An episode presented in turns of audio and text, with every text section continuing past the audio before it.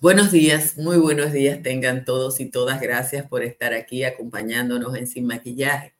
En la próxima media hora vamos a ofrecer un resumen de las principales informaciones en la República Dominicana y la jornada está rezagada. Es un día informativo muy pobre.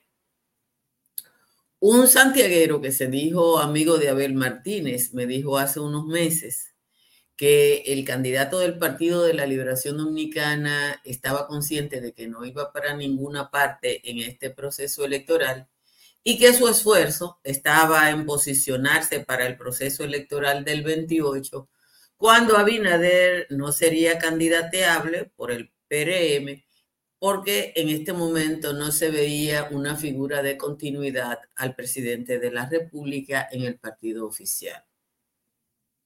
Yo le dije que ese razonamiento era válido solo si él era el dueño del, Partido Morado y si en esa organización no había otros posibles aspirantes a la presidencia de la República que evidenciaran que la candidatura de Martínez había caído, había llevado al Partido de la Liberación Dominicana a caer un 20% en la intención de votos si usted toma como referencia el 37% que obtuvo Gonzalo Castillo en el 2020. En este momento, en el momento en el que yo tenía ese diálogo en Santiago, en una de mis últimas visitas a esa ciudad, Abel Martínez tenía un 17%. Hoy las encuestas lo han bajado a un magro 12% y ya hay por lo menos una encuesta que le da un 10%. Este fin de semana tanto el gobierno, el oficialismo, como la Alianza Rescate RD, que junta al PLD, el PRD y la FUPU, anuncian movilizaciones en Santiago. Unos se van a movilizar sábado y otros se van a movilizar domingo. Santiago, con una población electoral de 913 mil ciudadanos y ciudadanos, es el tercer municipio el número de votantes y junto al Distrito Nacional, Santo Domingo Este y San Cristóbal concentran el 51% del electorado. Una catástrofe peledeísta en Santiago tiene números.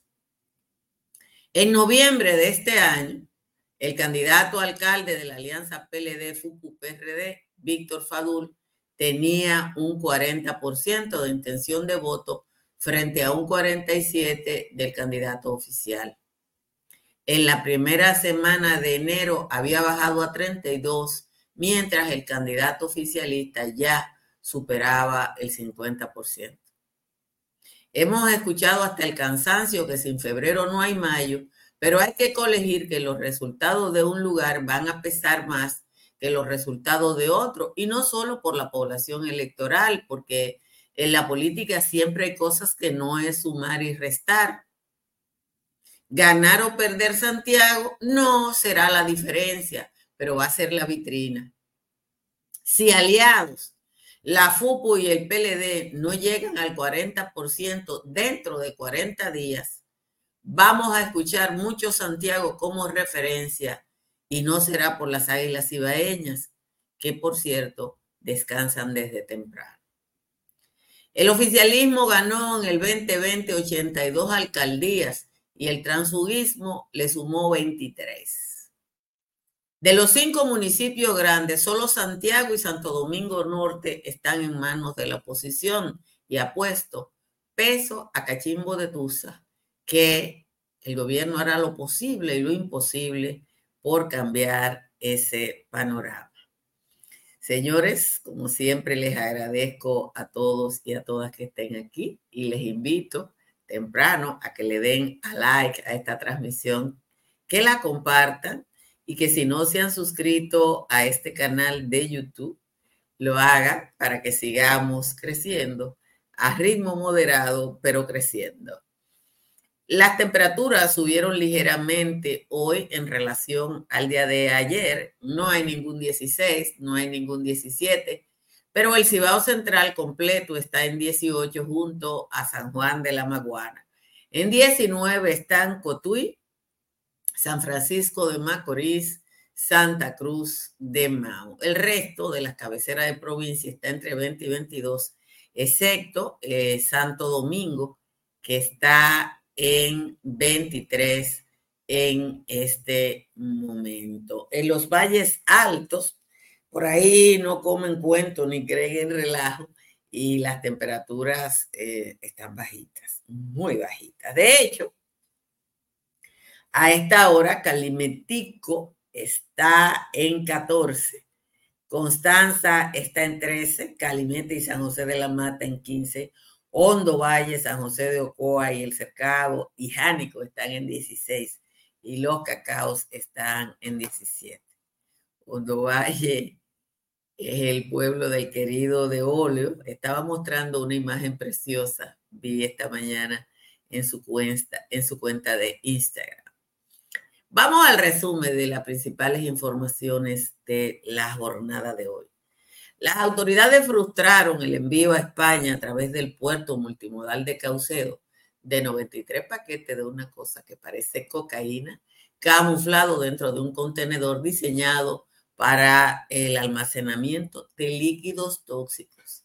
Las autoridades tuvieron que usar trajes especiales luego que se detectara el alijo, eh, mientras realizaban una labor de inspección ordinaria en uno de los bloques del puerto y detectaron el contenedor tipo isotanque. Tres personas fueron acribilladas a tiros la tarde de ayer en un hecho ocurrido en el municipio de Nagua, en la provincia de María Trinidad Sánchez. Las informaciones preliminares indican que las víctimas fueron interceptadas por desconocidos cuando viajaban en una jipeta Toyota modelo Ford Runner negra entre la ciudad de Nagua y el municipio del Factor. La policía identificó dos de los muertos como Santos Mercedes Escolástico, de 34 años, y Roberto López, de 29. Francisco Corto Real López fue ingresado en el Hospital Público de Nagua después de recibir heridas de gravedad. Más préstamos. El Senado aprobó en dos sesiones consecutivas y convirtió en ley el proyecto que autoriza al Poder Ejecutivo a emitir y colocar deuda pública por 344 mil millones de pesos o el equivalente en moneda extranjera, eso para compensar el, el presupuesto por igual un préstamo del Banco, del Banco Internacional de Reconstrucción y Fomento por 100 millones de dólares. El juez de la Oficina de Atención Permanente del Distrito Nacional, Rigoberto Sena, se reservó para hoy a las 7 de la noche el fallo con relación a la medida de coerción solicitada por el Ministerio Público contra siete acusados de estafar a más de 150 personas a través de la la modalidad de venta de apartamentos. Una plaga de trips, los trips acaban con mis orquídeas, es una especie de insecto que chupa, un chupador, se come las flores de los cultivos y las secas antes de que se desarrollen. Ha sido detectada en la provincia de San Juan del Lamaguán y está afectando gran parte de la producción de habichuelas. Según el productor Manuel Matos, se estima que el 50% de la producción del valle va a estar afectada por esta enfermedad. TRIPS hay que andarle rápido. El Partido de la Liberación Dominicana anunció la realización de una gran caravana el sábado, encabezada por el candidato presidencial Abel Martínez, pero también estará el presidente del partido Danilo Medina y el candidato a la alcaldía de Santiago, Víctor Fadul y Marino Collante, candidato a senador. Eso en el presidente de la República, por su parte, encabezará al día siguiente en Santiago una marcha caravana en apoyo a todos los aspirantes a cargos electivos del PRM y sus aliados en esa demarcación. El ministro administrativo de la presidencia, José Paliza, anunció que ha solicitado licencia de sus funciones sin disfrute de sueldo para dedicar sus energías a la dirección de la campaña electoral eh, de su partido. Voy a este, este, este resumencito le va a gustar a ustedes. El logró una victoria con un valor enorme. El triunfo 7 a 4 sobre los gigantes de anoche en el Quisqueya le permitió empatar en la primera posición, mantener la ventaja de tres juegos con relación al escogido y dejar a los nordestanos a un resbalón de caer al precipicio. Este párrafo es del colega Natanael Pérez Neró de Diario Libre, bellísimo, bien construido, y había que darle el crédito, por eso lo hice, ¿verdad? Le di el crédito a Natanael. Finalmente, tras la tormenta invernal que trajo tiempo severo a la parte de la costa este de los Estados Unidos y que provocó la muerte de otras cuatro personas, Ahí, la gente que vive en el sur, suroeste de los Estados Unidos, tiene que prepararse para una tormenta severa que puede oscilar en la categoría de tormenta entre 3 y 5, o sea, la más alta. Más de 80 millones de personas están bajo amenaza de esas tormentas severas, severas y se puede eh, peligrar eh, tanto el abasto eh, de energía como las comunicaciones. Señores, gracias de nuevo a todos y a todas por estar aquí y gracias a quienes desde temprano comparten esta transmisión para que le llegue a más gente. Miren, aquí yo saqué los números. Cuatro municipios, los cuatro más grandes que son Santo Domingo Este, el Distrito Nacional Santiago y San Cristóbal, concentran el 51% de los votos. Y si usted le suma los seis siguientes, que son Santo Domingo Norte, La Vega, Puerto Plata, eh, y La Romana y San Pedro de Macorís, creo, San Francisco de Macorís ahí está el 70% del electorado dominicano. El PRM ganó en 82 el 82% de los municipios. Y su meta no es grande, es subir a, a 100 municipios. El tema con las elecciones de febrero estamos diciendo que son, que no hay mayo sin febrero, lo hemos dicho, lo, no vamos a cansar de escuchar eso, es que hay lugares que son sintomáticos. Y Santiago es, va a ser la vitrina electoral. ¿Y por qué Santiago va a ser la vitrina electoral? Santiago va a ser la vitrina electoral porque ahí es que está el candidato presidencial del PLD. Porque es el municipio grande que no tiene el gobierno. Y porque eh, en un momento el candidato presidencial del PLD, todavía la semana, esta semana, ha estado diciendo eh, que va a ganar como un 70%. Las encuestas que yo manejo le, dan, le daban a Víctor Fadul en noviembre hasta un 40% y le dan ahora un 32%. Bajar cuatro puntos cada mes como promedio es difícil. Es feo para la foto. Está feo para la foto. Entonces, yo no sé si Santiago quita y pone presidente, porque el elector, el elector de Santiago es un elector interesante Fíjense que en algunas ocasiones eh, Santiago ha votado en lo congresual de una manera y en lo municipal de otro tranquilamente. En, el, en unas ocasiones no, 50 ocasiones lo ha hecho, después que se dividieron las elecciones. La última fue ahora. El senador es Eduardo Estrella y el alcalde es Abel Martínez y antes pasó eh, lo contrario. Lo que le estoy diciendo es que lo que pasa en Santiago va a ser la vitrina, lo que se va a exhibir. Leonel dijo que se mudaba a Santiago, que hacía casa, porque Santiago es eso. Y vamos, después del 18 de febrero, hay que prepararse para oír, miren lo que pasó en Santiago, lo que pasó en Santiago, lo que pasó en Santiago. Por eso la batalla electoral tiene ese énfasis para el gobierno y para la oposición. En el caso de Santo Domingo Norte, donde Carlos Guzmán se fue para la FUBU, podría parecerse, pero no es igual. No es igual, no suena igual. Santo Domingo Norte tiene mucha población, pero no tiene el mismo impacto mediático. Si ustedes se ponen a ver, porque, eh, la, la, comunicación es así, si ustedes se ponen a ver en los periódicos las veces que sale Santiago como centro de actividad económica importantísimo de la República Dominicana y las veces que sale Santo Domingo Norte, se van a dar cuenta que, que Santo Domingo Norte en términos informativos virtualmente no existe.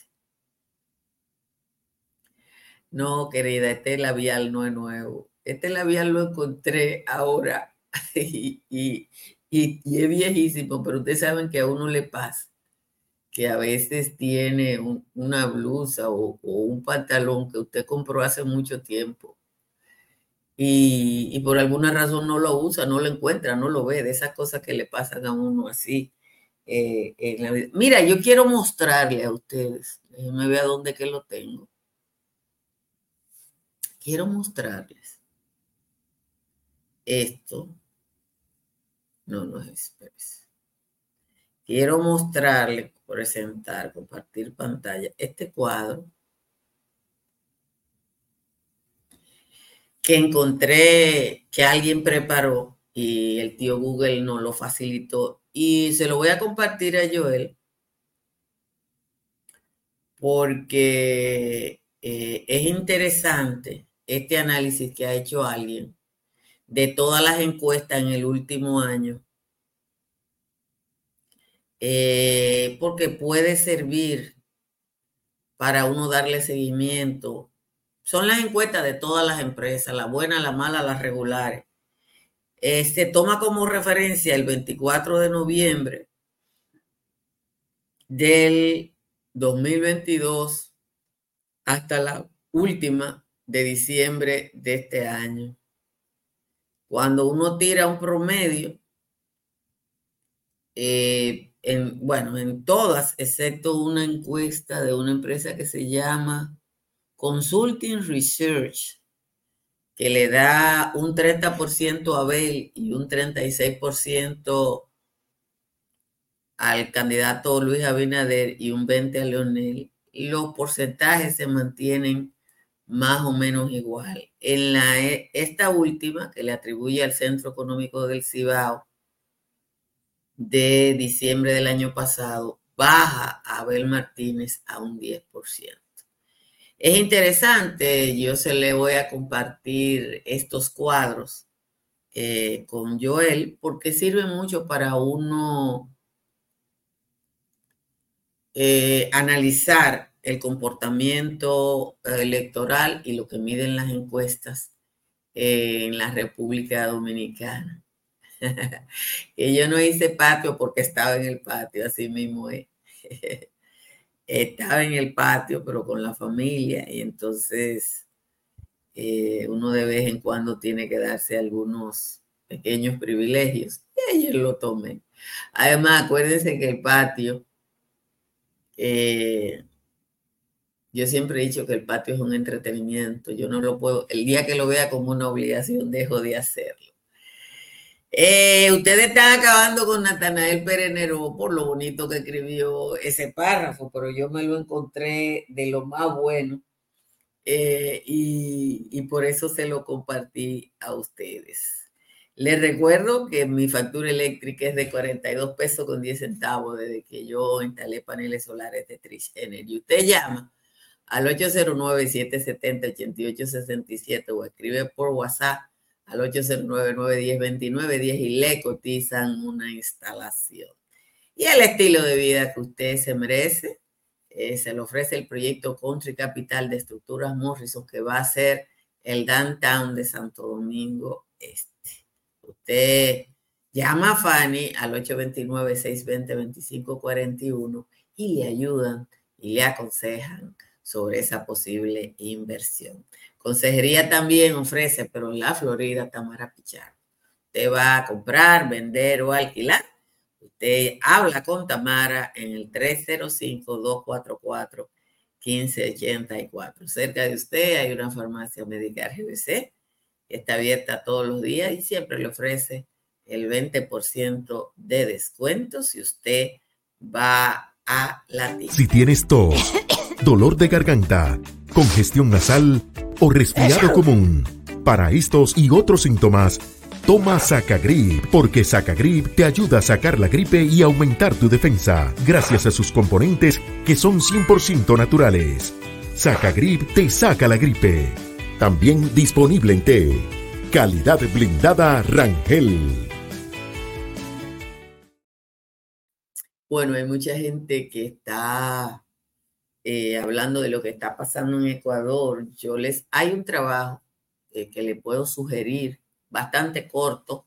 Está en texto y en video de la BBC, la British Broadcasting System, donde le dan las claves para entender lo que está pasando en Ecuador. Uno tiene, cuando uno analiza situaciones que aunque sean de delincuencia, tienen carácter político, tiene que verlo en el largo plazo.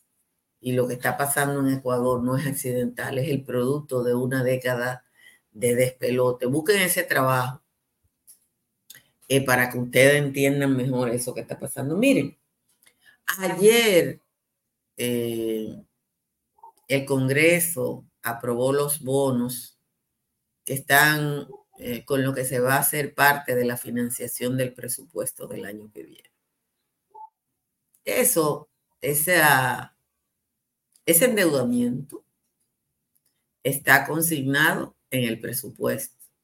O sea, cuando hacen el presupuesto, te dicen el origen de los fondos que prevé el Estado que va a gastar. La mayoría de la población no le presta atención a estos temas porque son muy abstractos. Los políticos hablan de deuda en función de dónde estén, de la acera de dónde estén. Si están en el poder, la perdonan. Si están en la oposición, la critican. Pero cualquier deuda, cualquier deuda, la pagamos los ciudadanos. Y como Toda deuda la pagamos los ciudadanos, la pago yo, la pagan mis hijos, la pagan mis nietos. Tenemos que preocuparnos por eso.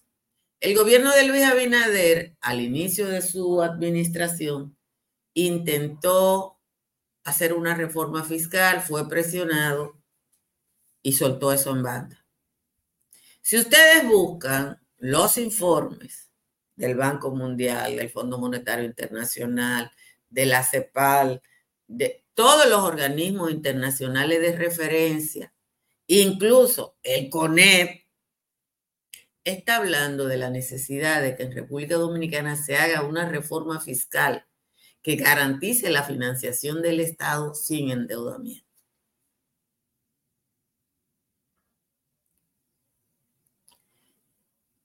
Es difícil que la gente entienda lo que es una política fiscal,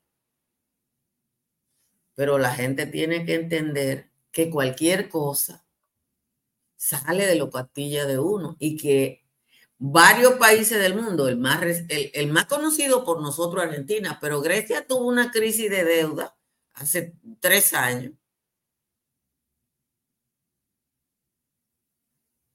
que virtualmente fue un país que se declaró en quiebra. Entonces, yo sugiero que como ciudadanos nos preocupemos por eso. Y aunque la gente, aquí hay una crisis de, uno le pide a la gente, vamos a juntarnos para tal cosa, que empecemos a, a pensar en la necesidad de presionar a los políticos para que frenen eso.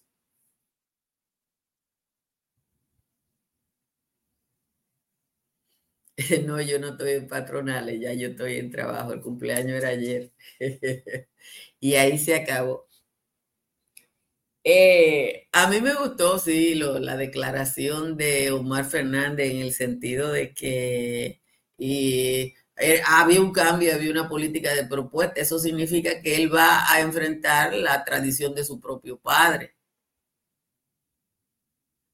Eh, oír a ese joven que no ha propuesto nada. Yo no sé, a lo mejor ha propuesto algo y yo no lo he visto, porque yo no soy todóloga. Pero ir a una persona que no ha propuesto nada, decir que hay un cambio en la política y que la política va a ser de propuesta, usted tiene que tomarlo como algo positivo. Usted tiene que tomarlo como algo positivo y yo lo tomo así, uno no le puede criticar a todo. No, él ha dicho algo que es vacío en el sentido de que él no lo ha puesto en práctica, la FUPU no lo pone en práctica, su padre, que es el líder maestro y guía, no lo pone en práctica, pero él lo dijo.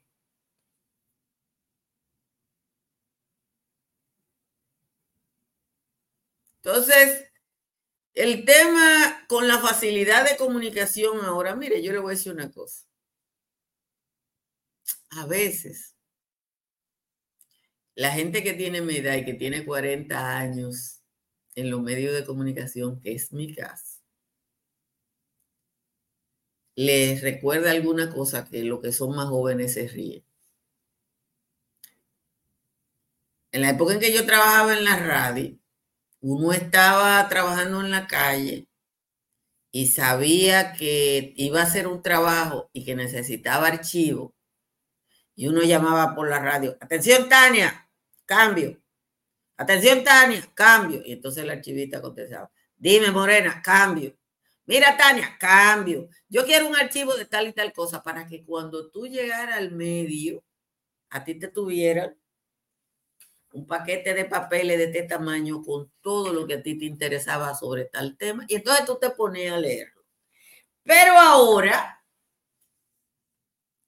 el que quiere buscar un archivo, coge este aparatico, lo puede usar eh,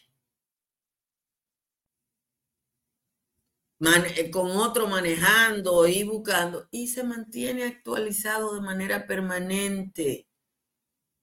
Entonces, el que quiera saber toda la propuesta que ha hecho Fernando, no tiene que, Fernández, Omar Fernández, no tiene que llamar a Tania para que se la busque.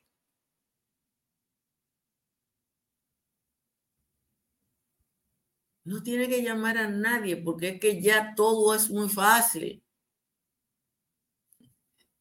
te recuerda la hemeroteca, pero era así. Lo que pasa es que hay una generación que no vivió la búsqueda de archivos, de ficheros, de qué sé yo qué, y todo ese tipo de cosas que nosotros vivimos. Entonces uno... Eh, no, podría... yo no sé si este país podría pagar la deuda. Lo que yo sí estoy consciente es que lo que estamos haciendo no se puede mantener sin tiempo. Eso sí, yo estoy convencida de eso. No es así que se, que los obviamente todos los países manejan determinados niveles de endeudamiento, pero el endeudamiento no puede ser sin fin. Y yo creo que los ciudadanos y los ciudadanos y las ciudadanas tenemos que hacer conciencia de que el endeudamiento no puede ser sin fin y tiene que tener un límite. Señores, muchísimas gracias a todos, a todas por estar aquí, especialmente a la gente que en este momento no ve en Instagram y que uno eh, se lo agradece profundamente porque es una plataforma en la que recién estamos participando, es una novedad. Nos vemos esta tarde que sí hay patio. Bye bye.